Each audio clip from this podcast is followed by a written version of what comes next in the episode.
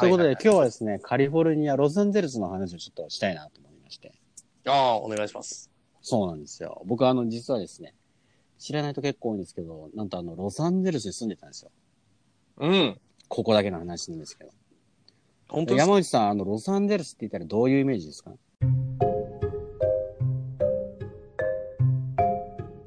えっ、ー、とね、レッドホットチリペッパーズ。そうなんで？す。ええよ。レッドホートチリペッパーズフリーの学校もあるし、うんうん実際僕前通ったことあるんですけど。うん。ああ、トランペットをやってるんですよね、フリーは。そうそうそう。あの、フリーっていう人がいまして、レッドホートチリペッパーズっていうバンドのベースを弾いてるんですけど、まあトランペット奏者でもあるっていうね。うん。いろんな人に影響力を与えてますよね。そうなんですよ。LA と言ったらどういうイメージあります？LA と言ったらやっぱりビキニですかね。うん。?LA と言ったらビキニ？うん。例えば。小む小麦色の肌と、やっぱビキニ美女っていうイメージがありますけどね。ショートパンツどういうこと？その、海ってこと？まあまあまあ、海であったりとか、その、まあ、すごいこう開放的な感じで、なるほどね健康的な、はいはいはい。なるほど、なるほど。確かにサンタモニカビーチっていうのがありますし、うんえー、ベニスビーチっていうのもありますし、はいはいはい。はい。で、結構サーファーの人もいっぱいいるんですよ。うーん。ちょっと南行くとアナハイムっていうところがあって、はい。あの、ディズニーランドがあるんですけど、アナハイム、オレンジカウンティ。そこの出身の、結構バンド、えー、まあ僕らバンドね、一緒にやってたんでやってたね。うんうんで、今日もさっき、有留さんっていう人と一緒に、ポッドキャストで、はいはいまあ音楽、今日ちょっと音楽トークが多かったんで、そのオレンジカウンティっていうところには、その、インキュバスっていう人とか、うん。ああ、インキますね。で、LA と言ったらやっぱり僕は、あの、ライブだと思うんですよね。あ、ライブじゃない、えっと、バンドだと思うんですよね。おあの、ミュージシャンとかもやっぱ多いですか多いですね。うんで、LA のミュージシャンと言ったら誰ですかバンドとか。LA ですか？えー、っと、まあ、レッドホットチリペッパーズですかね。えー、あとわかんない。ガンズローゼスさんもそうですか？ガンズそうですね。うん。LA、あと、何がいるんだろう。わかん、え？僕初め LA てって、そのあの、LA に行ったのが高校生の時だったんですよ。で、高校生の時に、もうすでに365日、毎日ガンズローゼス聞いてたんですね、僕。ライブビデオを見てて、VHS で。うん。で、まあ、小中が僕フィリピンで育ったじゃないですか。で、高校は名古屋だったんですけど、まあ、一回 LA 行って、母親と一緒に。うん。で、その時に、あの、たまたま知ったのが、LA とバンヘイレンとか、ずーっと僕聞いてたんですけど、高校生の時毎日バンヘイレン。うん。は、なんか LA から、有名になった、出てきたバンドなんだよ、みたいなこと聞いて、まあ、セフにはバンヘイレンの、エリー・バンヘイレン、アレックス・バンヘイレンのドラムの人は、オランダ出身らしいんですけど、まあ、この移民してきて、でカリフォルニアで有名になったみたいな。でその彼らの、えっ、と、なんていうんですかね。LA の中にもハリウッドの中に、なんかその、音楽のバンドの聖地みたいな場所があって、それが、えーちょっと、まあ僕がいたハリウッドハイランドのところから南、西にちょっと行って、えーサンタモニカブルーバード、あ、じゃじゃサンセットブルーバード、サンセットストリップって言ってるんですけど、はいそこに有名なライブハウスがいくつかあって、えーそれが、えーロキシーっていうところと、えーあとウイスキーやゴーゴー。これ超定番なんですよ。あれポ、ポリスの曲でロキシー、あれ？ってないですか？ポリスは違うっすか？シカゴ、ポリス？まあ、ポリスっていうのはあまりわかんないですけど、あので、その隣に、なんかレインボーっていう、えーグリルバーみたいな、はい。その、ミュージシャンがライブやって、その後に打ち上げて使うみたいな、あの、ガンズローズの PV とかにも出てくるんですけど、えー。まあ実際行ったらそんな大したレストランじゃないですけど、まあそういうのがあったりとかして、っていうのが、えー有名ですね。だからそのロキシーとかウイスキーアゴーゴーとか行くと、もう、有名な、スティーブン・タイラーとか、アブリル・ラビーンとか、えー、バンヘイレンとか、キスとか、えー、いろんな人の、まあ、モトリー・クルーとか、いろんな人たちの、まあ、エアロスミスとかボストン、LA じゃないですけど、まあ、いろんな有名人の人のなんか写真とかもあって、うん。で、どのショーを見ても、ショーってあれですね、ギグですね、ライブ。どのギグ見ても、えーやっぱり面白いです。まあ、素人インディーズの人が出てるのもあるけど、一回その、日本人の女の子のボーカルで、まあアメリカ人バンドですけど、ボーカルだけ日本人の、うん。えーバンドもあって、バンド名相手言わないですけど、それを誘い、誘われて行ったこともありますけど、でやっぱ彼らもうまかったし、まあ楽しい、はい楽しい思い出がいろいろとあります。それ僕知ってるバンドですよね。うん。知ってるかな？わかんない。いや、多分それ、そっちではないですよ。あ、それはね。うんで、その後で、まあ、高校で初めて LA に行って、でその後、えー、日本卒業して、で、その後また僕は LA に行ったわけですけど、うんまあ、当時はスマートフォン、iPhone もないですし、ソーシャルメディアもないですし、何年ぐらいの話ですかそれ？2005えっ、と、年とか ?2004 年とか？まあ、20歳21歳の時ですよね。あー。それぐらいですね。じゃあ2003年とか4年とかちなみに山内さん20歳の時何やってましたか？僕はね、えーっと、歳の時はバンドやってましたかね。フリーターでバンドやってたかな。専門学校卒業して。それか万博だったかな。万博の仕事やってたかな。そのぐらいですよね。うんうん。はいはいはい。そうですね。多分そう。バンパッカーぐらいだと思うんですバンパッカーだったね。バン、バンパッカーやね、万博って一応。応説明すると、あれですよ、長久手の名古屋の、名古屋じゃないか、ね愛知え、えーっと、あ、はいはいはい。2005年の愛・地球博で、まあ、あれさ、結局行ってないんだけどさ、ちょうどセントレアができた年じゃんね。あ、そうなの？そのぐらいのタイミングじゃなかった？セントレアができたぐらいの年。ああ、かなかもしれない。それに合わせてかもしれないけど。うんうん。行ってないんだけど、愛知万博って話変わるけど、はいはい。どうなの？あれ。面白いの？えー、なんかね、すあ面白い、面白いかどうかって万博も初体験だし、その、他の万博行ったこともないから、あの、比較のしようがないんですけど、あの、とにかく、人はたくさんいたイメージですね。あの、人酔いするっていうのを初めて。万博って何を、な体験何が目的なの？うーん、目的、まあ僕はあの配送のスタッフの手伝いをしてたんで、まあそんなに、あの、なんだろう、万博のその大きな目的とかそういうところに、まあイベントスタッフとかだったら多分そういうのがあったと思うんですけど、とにかくだから、いろんな国と接し、いろんな国の人と接したりとか、いろんな国のその文化を紹介していって、まあそれに触れて、まあ楽しむっていうようなイメージですかね。はい。いろんな国の人がいたと。はい、そうですね。なるほど。まあ、その時、あの、まあ、非常に多感な時期ですね、男の子は。その時に僕は、あの、そその時？LA にいたわけですけど、うん。はいはい。そうでそこでそうだね。まああのーうんうんうんなんていうんです？カリフォルニア州があって、でその中にロサンゼルスはい市みたいなのがあって、うん。でその中に、ハリウッド、ハリウッドって街があるんですよ。まあハはいはいリウッドブルバード、ハリウッド大通りっていう通りもあるんですけど、まあ、一応ハリウッドっていうエリアがあって、僕がハリウッドにいたんですよ。うんで、さっきベトナム人の友達と話してて、なんか今何してるの？って言ったらゲームしてるとか言ってて、でその写真がたまたまハリウッドの チャイニーズシアターっていう、映画のプレミアとかやってるところがあるんですけど、そこの写真うん見てて、で懐かしいなと思ったりとかして、で、ちょうど2、3日前にアルゼンチン人の友達ともしてて、最近コロナどうみたいなうん。うんうん。で、アルゼンチン人、LA で知り合ったアルゼンチン人の友達が二人いるんですよ。はいはいはい。あの、アルゼンティーナ男と女。はい。そうなんですよ。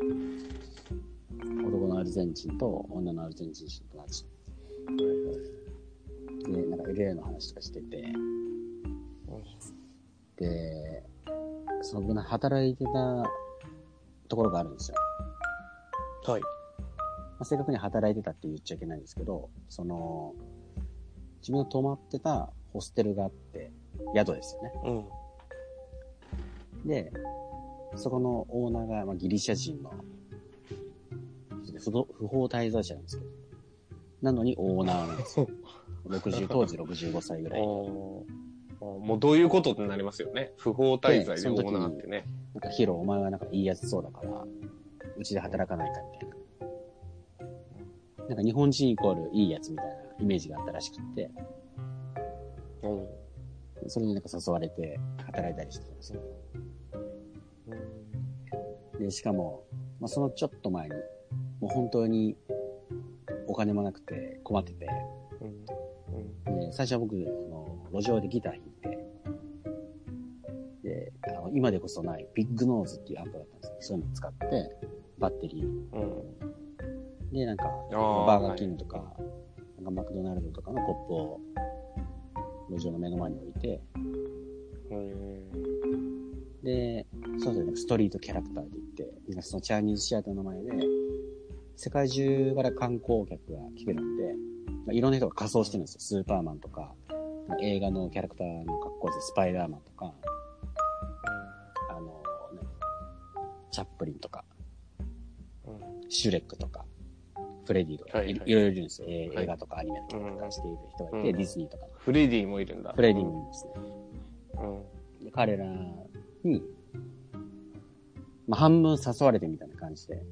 でちなみにあそこで働いてる人たちは仮装してるからわかんないんですけど、仮面被ってるから。はいはい。で半分ぐらいは、もうなんか、不法滞在者なんですよ。うーんでは外国人で。で、半分ぐらいはもうなんか刑務所とか入ったりとかしてて、みたいな。でホームレスになっちゃったりしてて、みたいな。もうまともな仕事ができないアメリカ人、うん。で、まあ、僕は不法滞在者ではないんですけど、唯一の。唯一の。かか彼らと一緒にやったりして。で、なんでそれやってたかっていうと、アメリカだと、ソーシャルセキュリティナンバーっていう、日本ではマインナンバーみたいなのがないと働けないんですよね、合法的に。だから。スタバみたいなところで雇ってもらえないし、就職もできないし、そういうところで、じゃあしょうがないみたいな。その代わりボスはいないし、雇われるわけじゃないから自分で完全に実力で働いて稼がなきゃいけないみたいな。うん。簡単に言うと世界中から来る観光客と写真を撮って、で、それでチップをもらうっていうのなんで、100%収入がチップだったんですよ。おーで、それをやりつつ、その、ホステルのオーナーのジョンっていう人に、あの、昼働いてみたいな感じでうん。誘われて、で、朝起きたら、まずはそのホステルの掃除とかしたりして、で、昼はなんか、あの、ちょっと音楽やって、で、ハリウッドブルーバード行って、ストリートキャラクターやって、みたいな。で夕方またちょっと働いて、で、またその後、ストリートキャラクターやってみたいな。もう月、月日で、ゆ夜にも。あで土日も休みないみたいな感じでやってたわけですよ。ーはあで、もうな、なんていうんですかね、日本人の留学生の人とか当時からいっぱいいたけど、でもやっぱり親のお金で飛行機に乗ってきて、で、アパート代も払ってもらって、学費も払ってもらって、食費も払ってもらって、みたいな。やっぱり恵まれてるけど、こっちはもうすごい、本当にお金なかったから、あ人生最大の貧乏、海外で、LA でみたいな感じだったわけですよね。ーいやー、それきついですね。きつかったですね。で、しかもその、何留学生みたいに遊ぶ時間もないし、余裕もないし、お金もないし、みたいな。うんで、今みたいにスマホもないし、インターネットもないし、なんか、そのタトゥーショップとか、飲食店とかに行くと、なんか2台ぐらい、1ドル札を入れると、10分間インターネットできるマシーンみたいなのがあるんですよ。コンピューターに。うんそういうのを使って、マイスペース .com でチェックしたりとか、E メールチェックしたり、ホットメールチェックしたりとか、っていうようなことをしていて、で、ちょうどその時に、日本だとミクシーがなんか流行り始めて、で友達からメールが来て、なんか名古屋に友達がいるんですよ。まあ、彼は、あの、日本人というか在日コリアンなんですけど、なんか一緒にちょっとバンドやってた人がいて、で、なんかミクシー招待制じゃないとできないよって言って、誘われてみたいな。で、えっ、とねアメリカではまだ Facebook じゃなくて MySpace だったんですよ。myspace.com って言って、なんかアーティストとかクリエイターとかミュージシャンがやるソーシャルメディアなんですけど、まだソーシャルメディアって言葉もそんな盛んじゃなくて、ミュージシャンはね、それのアカウントがあると、オンライン上で自分の曲をいろんな人に聴いてもらえるから、やっぱり積極的に使ってたんですよね。マイスペースってわかる？マイスペースわかるよ。当時めっちゃ流行ってて、今、使ってる人あんまいないじゃないですか。うんうん。使ってたじゃん。使ってた。だスティーブとこれマイスペースで連絡取る。そうそうそう。スティーブ使ってたね。で、まあ話変わるんですけど、これ聞いてもらってる音声はポッドキャストで配信してますけど、2006年か7年ぐらいに、まあ、当時日本ではめ珍しい愛知県名古屋市のアップルストアがあって、名古屋にもアップルストアが栄に。で、それでアップルストアで、まあ、僕とケンジがライブやったわけですけど、あれもポッドキャストのイベントですよね。そうですね。でしかも、何のご縁かなんかオーガナイザーと知り合ったきっかけは、なんか myspace.com みたいな。ああ。うん。まあ、今、あの聞いてる人は何のこっちゃってかもしれないですけど、そういうのがあったりするわけです。創業者のトムっていう人がいて、トムじゃないかティムかななんか白い T シャツの創業者のトムっていう。ええ俺そこら辺わからんわ。フィジー、フィジーじゃないとこだったかなえっ、と、モルディブかな？インスタグラム、ちょっと前に見た。まあ、ちょっと前って言っても、1、2年前ですけど、モルディブに住んでるのにリタイアして。で、そのマイスペースはもう、すっかり廃れてしまってるんですけど。で、マイスペースがあって、で、もう一つなんかスカイプって今普通じゃないですか。うんうん。で、その、ハリウッドブルーバーグのスカイプガールって僕は呼んでるんですけど、スカイプの格好をしたうん人が、なんかローラースケートみたいなので走り回って、女の子が。え、どういうこと？スカイプの格好って。で、スカイプっていう新しいサービスがこれから出ますよっていうプロモーションしてるの。路上で。ええで、スカイプのマークのついた、えっ、とね、ヘッドホン、ヘッドフォンをうん配ってるの。で、俺もそれをもらって、え、なんだスカイプみたいえな。で、えそれ使ってみたら、もう衝撃的でしたね。それで、それまでは、国際電話とかするときは、まあ、携帯とかないでしょ。だなんかそのカードを、国際電話するためのカードを、俺なんかコンビニみたいなところで買って、で。えっ、と、なんかペイフォン、公衆電話のところで入力して、みたいな。いちいちお金払ってやってたんですよ。ブラ、ブラステルとか時間もね。ブラステル。うんそう。なんか時間も限られてて。だけどその、うん。スカイプを使うことによって、パソコンで、まあ、まだスマホがなかったから、うん超格安の通話料で、どこの国でも国番号を入力すれば電話ができるようになったみたいな。あ、お金取ってたんだ、その時はスカイプで通信料はえ、。違うよ。スカイプ同士じゃないよ。固定電話にかけるんだから。うん。あ、そうなの？っていうことができるっていうのが画期的だったの。だから、いいだからスカイプ同士だったらもちろん無料だから、それでも韓国の北の、あのー人となんか喋れたりとかしてて、すごいな、みたいな。なんかやばいもの出てきたなっていうのが、スカイプの最初の、当時、二十歳ぐらいの時の、なんか、21かな、あれ。いつだったかちょっとわかんないけど。その、いたカフェの名前とかも覚えてる、友達と一緒に行って、で、うん。今多分そういう機能ないけど、どこの国にいて、えー、なんか男性か女性でとか選べて、で、チャットで話しかけることができたりはしてたの。今多分スカイプもうできないでしょ。ええあ、そうなんだ。その時はできたの。いや、わかんない。最近使ってないから。ええそうなんだ。でも世界中の人と喋ろうみたいな。そう。なんか有名な台湾のうんモデルの女の子とか、なんかそれで、あの、話したりして、で、実際に東京で、なんか、会ったりとか、なんか出会い系みたいな話になっちゃってあれですけど。いや、ほんとそういうのがあったもん。うんもう本当に出始めの時だったね。今やったらさ、出会い目的な感じだけど、その時はもう画期的すぎて、抑えられないわけよ、なんか。こっちからもなんか面白そうな人がいたら、とりあえず話してみたいし、で向こうからもなんか来るし、うんうん今はさ、なんかそういうちょっとうんうん。IT リテラシーみたいな、ソーシャルメディアリテラシーみたいな形で、なんかネット上での発言とか行動とかにも気をつけましょうみたいな暗黙のルールができ始めてるじゃんね。うん。もう、その時のさ、もう、でき始めだからさ、もうみんなもう、うん。思いつくがままになんか、クリックして、みたいな。話しかけて、みたいな。言ったらいやもう言ったらっつって本当にそうだよ。男も女もみたいな。ああ、そそうなんだ。だってもうルールもなんもないし、やってるうんうん分母も小さいし、まだ。人も少ないし、みたいな。技術が先行しちゃったよね。関係ないけど、スカイプはなんかう、んエストニアでできたらしいね。この前、東京でそのエストエストニアのスタートアップイベントがあって、でなんかその、そうはいなんかいたような気がする。そのスカイプの人が。うーん。そう。っていうことがまああったりとかして、何の話だったっけ？そう。だからまあ LA 行った時にはどんな話っていうのは一言で言えないから、だからこれを電子書籍とかにしてまとめたいんだけど、その、そう、本当にすごい面白い。そのホステルの中の出来事っていうか、事件とかもいろいろあって、うん自分を除いて全員不法滞在者、滞在者が働いてる人が。で、しかもそのオーナーの、そのジョンっていう人のルールで、アメリカ人は泊まっちゃいけないとか。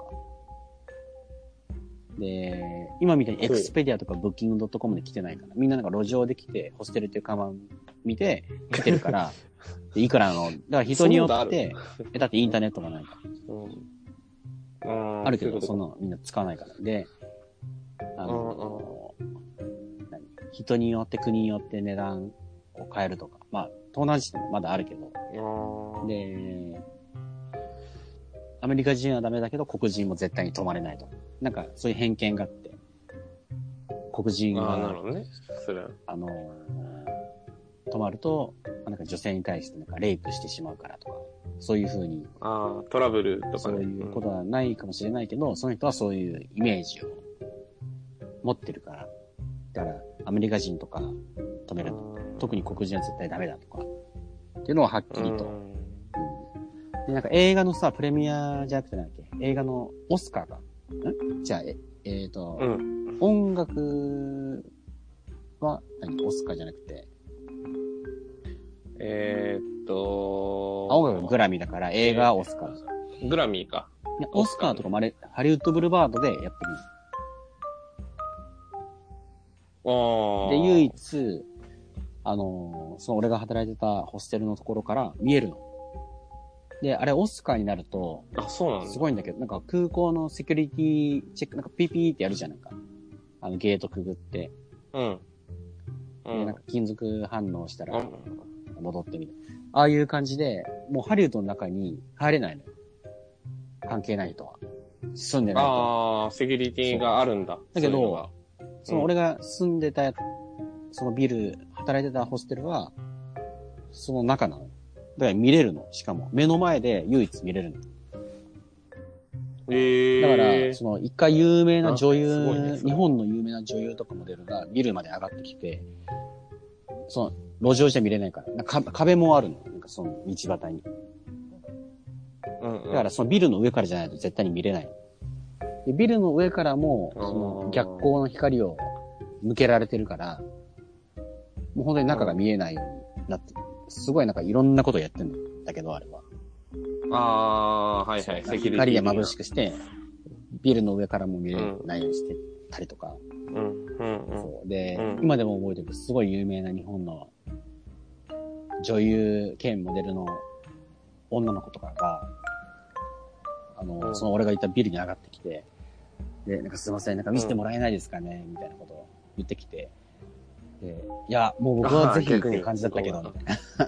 オーナー、オーナーはもうそのさ、うん日本人の有名な女優なんか知らないから、ダメだ、出てけみたいな。うん。お前、お前なんてこと言うのみたいな。頼むみたいな。い ああ、あ、ヒロは分かってたんだよね。や、俺も知らなかっったけど、あいや、知らないけどな、なんか、とにかく可愛かったから。ああ、なるほ有名なモデル兼、女優さん、えーアメリカのハーフのはい。名字が H から始まる。っていうとか来たりとかしてて、え？で、えうんー、っていうこととか、そう、だからまあそのグラミーが見えたりとかもしてて、うん、あの。面白かった。だからジャッキー・チェンとか、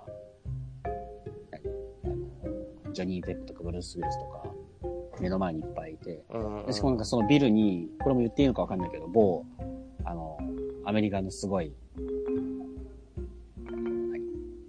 機関というか団体というか、あの、つかつく上に上がってきて、このビルの一番上の屋上のところに防犯カメラを一時的にせ設置させてくれみたいな感じで。で、名刺くれて、うんで、もうこれはなんか小説とか映画に出てくるあの人たちだみたいな。で、その、わかりましたとか言ったら、あの、チップ20ドルぐらいくれて、っていうこととかあったりして、まあ面白いこともたくさんあったけど、辛いこともたくさんあったっていう話で、で、これはちょっと音声だけだとまとめられないんで、なんかちょっと文字に。してまとめて、うんで、きっとなんか読んだら面白いかなみたいな感じで、もう、実話じゃないみたいだけど、本当実話の、で面白いことがいっぱいあるから、まとめてみたいなっていう次第なんですよ。聞きたいですね、それは。聞きたいですね、それはぜひそうなん。ですよ。もえー、なんかそういうアメリカのストーリーとかって、まあ俺もその、アメリカの小説ってそんな読んだことないけど、あの、なんかそういう、あの、本とかでも、そういう話、話？なんか、こう、割とこう、オンロードな話？を見たことはあるけど、なんか、ほんとそういう感じなのかなっていうのを今、思いました。すごい、いろんなことがこう、目まぐるしく起きてて、うやっぱ、その LA は、なんか結構うん。外国人が多いんですよ、住んでる人が。が、そういう夢を持ってきた人とか、移民してきた人とか、あるいは不法滞在者、なんかその、南の方から、えー、国境を越えてきた人とか、まあ、いろいろと、いるわけですよね。だから、アーノルド・シュワルツェネッガーとかも、有名なハリウッドスターですけど、彼ももともとオーストリアから来て、で、不法滞在者で。最初なんかベニスビーチの、なんか何、ボディービルダーみたいなの目指してて、で、その後俳優になって、で、その後、うん。えー、ガバナーじゃなくて、カリフォルニア州知事にもなって、みたいな。だから外国人の不法滞在者だった人でもなれるわけだから。だからそういうのはやっぱアメリカンドリームだなすごいよねで、自すごいよ分のね、それは。周りも、まあ自分の周りだけのあれだから、全体の数字っていうふうに思ってほしくないんですけど、自分の周りはもうほぼ9割ぐらいは、アメリカ人じゃなかったです。アメリカ人になってる人もいるけど、まあもともとはイギリスから来てとか、うんイタリアから来てとか、うんチェコ、チェコから来てとか、アルゼンチンから来てとか、メキシコから来てとか、スウェーデンから来てとか、韓国から来てみたいな。で、みんなやっぱりその映画で監督になりたいとか、女優になりたいフランス人の女の子とか、でもちろんなんか自分みたいな音楽で成功したいみたいな。ギタリストで歌でみたいな。ロックスターになりたいみたいな。レコーディングエンジニアになりたいみたいな。うん。っていうような、なんか夢を持って来てる。もちろんビジネスで成功したいとか、なんか起業したいとか、いろいろあると思うんですけど、そういう人たちが集まってたから、なんかある意味、なんかギラギラしてて、で、みんなやっぱギラギラしてるんですよ。なんかその日本でいう東京とはまたちょっと違いますね。。東京も東京でもちろん、その地方の人が中からいろんな、うんうん夢とか目的持って、起業したいとか、成功したいとか、音楽やりたいとか、芸能界行きたいとか、女優になりたいとかいっぱいいると思うんですけど、芸人になりたいとか。うん。まあだからそれのグローバルバージョンみたいな感じですよね。でも本当にガンズローゼスなんかだってすごい好きなので、Welcome to the Jungle っていう曲があるんですけど、ジャングルにようこそっていう。でもやっぱ友達も、いつもなんかそんなことばっか言ってた気がする。ヒロ、ここはジャングルなんだって。お前はいつもタフじゃなきゃいけない。ねタフじゃなかったらここでは食われてしまう。死んでしまうんだ。タフじゃなかったらお前は生きていけないぞ。ここはジャングルなんだ、みたいな。っていうことはもうみんななんか仲間がずっといる。ということで、今回はポッドキャストをしたいと思います。はい。あり皆さ、がとうんございます。今日は聞いていただいてありがとうございます。さようなり